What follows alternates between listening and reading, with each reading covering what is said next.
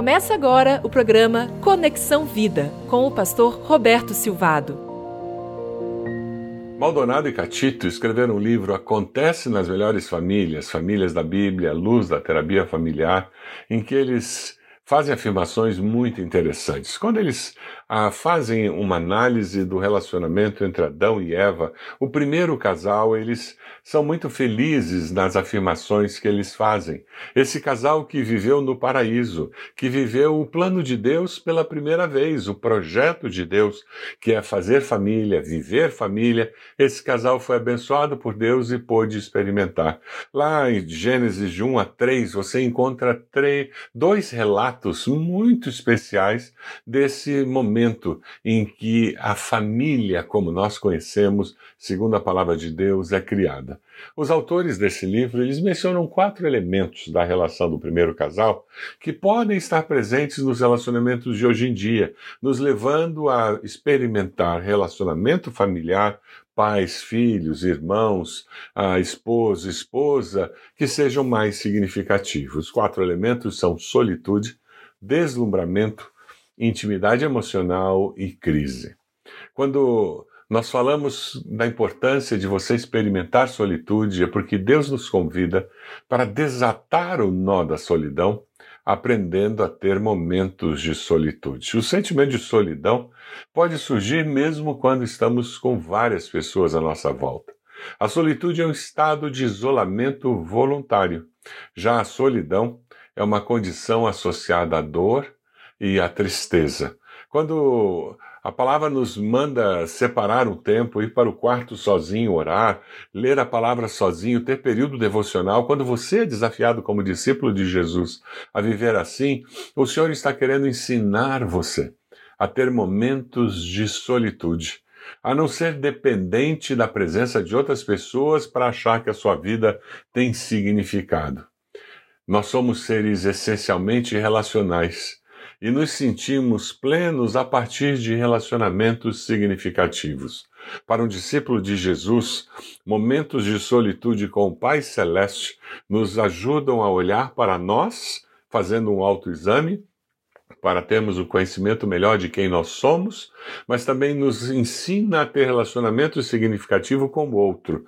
E agora, a partir da dimensão vertical dos nossos relacionamentos, nós agora começamos a ter uma dimensão horizontal de relacionamentos com as outras pessoas, com nosso cônjuge, com nossos pais, com nossos irmãos, com pessoas com quem nós trabalhamos.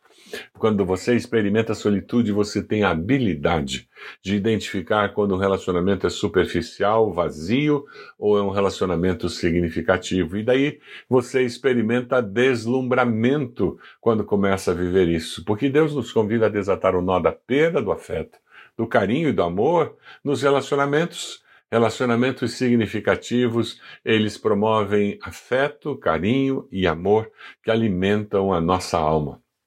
Quando Deus cria a mulher a partir da costela do homem e entrega ao homem, ele fica admirado e ele dá um grito de fé dizendo: Essa é o osso dos meus ossos, é carne da minha carne. Gênesis 2, 23 é impressionante.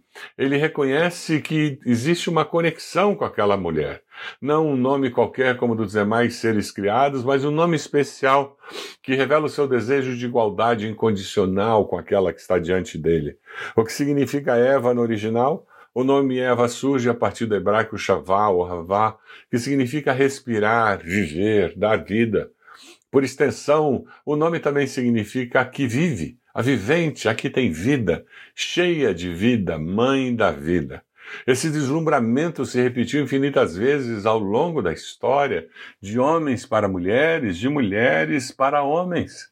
Algumas formas clássicas, como Romeu e Julieta, e outra, outras formas cômicas, como Gomes e Mortícia Adams, da família Adams.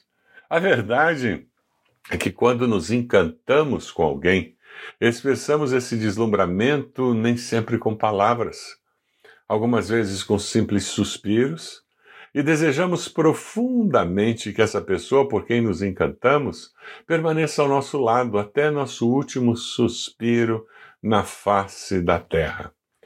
Deus cria a família, eles estão vivendo o projeto de Deus, que era viver em família, pela primeira vez. E surpreendentemente, em Gênesis 2, 24, o Senhor diz: por essa razão, o homem deixará pai e mãe e se unirá à sua mulher, e eles se tornarão uma só carne. Como deixará pai e mãe? Não existia pai e mãe naquela época. Deus tinha um projeto que era maior do que aqueles dois seres que ele havia criado. Ele sabia que Adão e Eva teriam filhos e que eles seriam pai e mãe daqueles filhos e que aqueles filhos teriam que deixar pai e mãe para se unir à sua mulher. Não existiam filhos e Deus já fala em deixá-los ir. Criar filhos é se despedir, diz David Hiker na sua poesia. Criar filhos é se despedir. É viver um contínuo e ambíguo ritual de despedida, feliz e doloroso ao mesmo tempo. É tanto a Deus que beira o luto. Filho é o rio, ir para longe da nascente é a sua sina, da placenta ao mundo frio, da amamentação ao feijão, da vida exclusiva no lar à escola, da dependência geral ao senso de eu sei fazer, do posto de pai-herói indispensável ao quero ir sozinha. E assim vamos deixando ir. Sei que isso é saudável, é o ciclo da vida, porém não deixa de ser uma perda. É uma boa perda o crescimento dos filhos. De fato, no Éden, a primeira menção aos pais traz o verbo deixar deixará pai e mãe.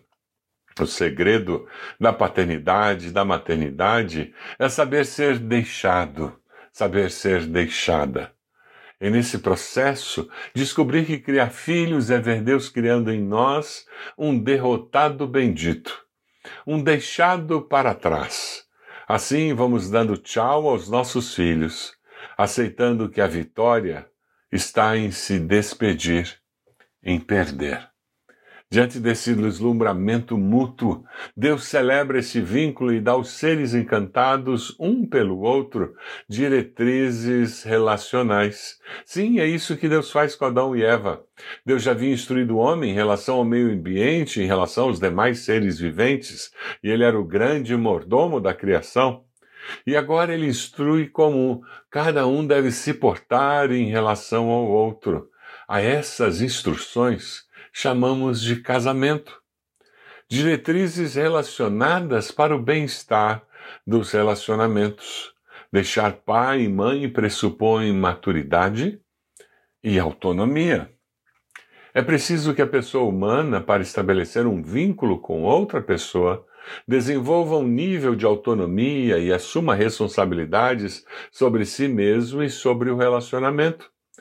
Quando uma pessoa não atinge um grau de autonomia emocional em relação à sua família de origem, os pais, ela nunca se vincula efetivamente com o cônjuge e torna rapidamente o deslumbramento em um caos. Da mesma forma, quando os pais não soltam seus filhos para a vida e a tomada de responsabilidade sobre as suas próprias decisões, querendo poupá-los de tudo, acabam arruinando a vida dos filhos, pois os infantilizam e impedem o desenvolvimento de relacionamentos profundos com o cônjuge. Ah, além de deixar pai e mãe, que pressupõe maturidade e autonomia, eles devem unir-se ao cônjuge, que implica assumir compromisso. Essa palavra anda em descrédito atualmente, eu sei disso. E as pessoas querem uma vida descompromissada de tudo e de todos. A ideologia dominante do deixa a vida me levar, leva eu, faz com que muitos não queiram empenhar a sua palavra a uma pessoa declarando a mesmo desejo de partilhar a vida todos os dias. Sim, é verdade. É o empenho da palavra. Lembra daquela época em que os negócios eram feitos no fio do bigode, na confiança da palavra? Sim, é o empenho da palavra que é o que temos de mais precioso, que dá lastro a um relacionamento, possibilitando que eu me exponha ao outro sem medo de ser rejeitado que é no fundo o nosso temor mais básico. Deixar pai e mãe pressupõe maturidade e autonomia.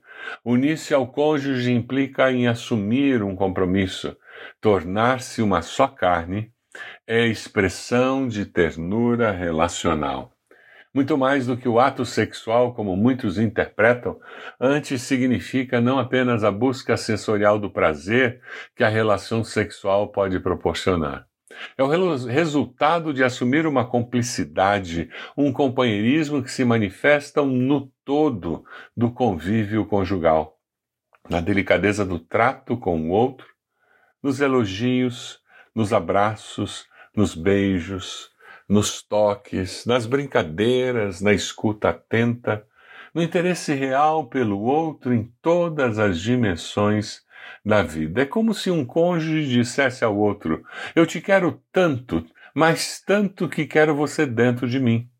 Você ainda olha com deslumbramento para o seu cônjuge, como no tempo do namoro?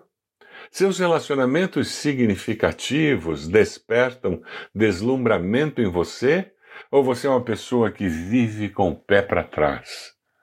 Deixe Deus trabalhar na sua vida e ajudá-la a construir relacionamentos que produzem deslumbramento, porque são relacionamentos significativos. Senhor, nós queremos aprender com o Senhor, queremos aprender com aquele jovem casal criados pelo Senhor e que começaram a viver o sonho, o projeto do Senhor do viver em família.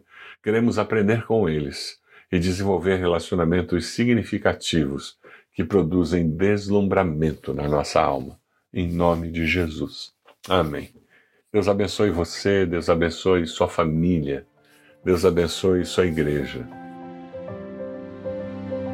Você acompanhou o programa Conexão Vida. Acesse ibb.org.br e conheça a IBB, uma igreja viva.